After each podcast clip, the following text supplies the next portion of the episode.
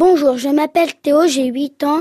Pourquoi il y a des personnes qui pensent que la planète est plate? Franck Villard est zététicien. Je rappelle que la zététique est l'art du doute. C'est ça. Est-ce que là, c'est un doute raisonnable Alors euh, justement non. En fait, la différence entre une démarche scientifique et euh, la démarche donc d'un zététicien et, et la, la, la façon de, de, de, procéder justement de ce qu'on appelle les platistes, c'est-à-dire les, les personnes qui pensent que la Terre n'est pas une sphère qui tourne sur elle-même, enfin une quasi-sphère en tout cas qui tourne sur elle-même, mais elle a fait la forme d'un disque euh, avec tout autour d'un un immense mur de glace hein, pour les ce qu'on appelle les platistes.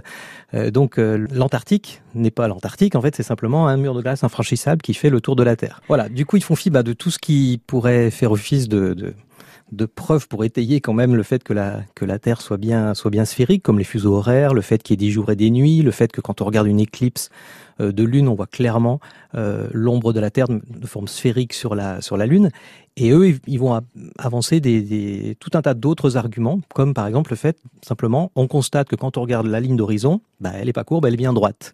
Voilà, donc c'est des arguments qui sont relativement faibles si on, si on, on prend en compte le, le, le diamètre de la Terre, mais voilà, ils s'accrochent à des à des, des, choses comme ça. Ils sont très actifs sur les sur les réseaux sociaux. Oui, donc attention, hein, les jeunes notamment. De, il y a tout, il y a de tout sur les réseaux sociaux. On ne cesse de le et dire eux, ils sur sont Internet. Particulièrement productifs. Ouais. ils ont intérêt. Euh, voilà, particulièrement actifs donc sur les réseaux les réseaux sociaux.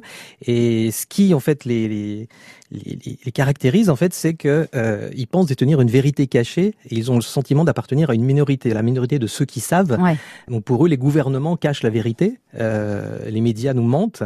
Euh, c'est ce qu'on appelle en fait la une théorie du complot. Du complot, d'accord. Voilà. Et donc on rappelle que vous, en tant que zététicien, vous vous rapprochez de cette démarche scientifique qui est, euh, voilà, on, on garde ce droit de douter et on doit prouver les choses. On ne détient pas de vérité. C'est ça. Hmm, La différence, voilà, en science, c'est que c'est que on, on émet une hypothèse, mais déjà en science, quelque chose est vrai jusqu'à preuve du contraire.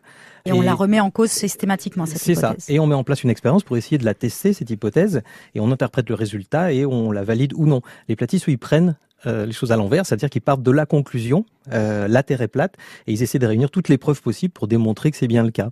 L'art du doute, oui, mais s'il est raisonnable. Merci Franck. Je vous en prie.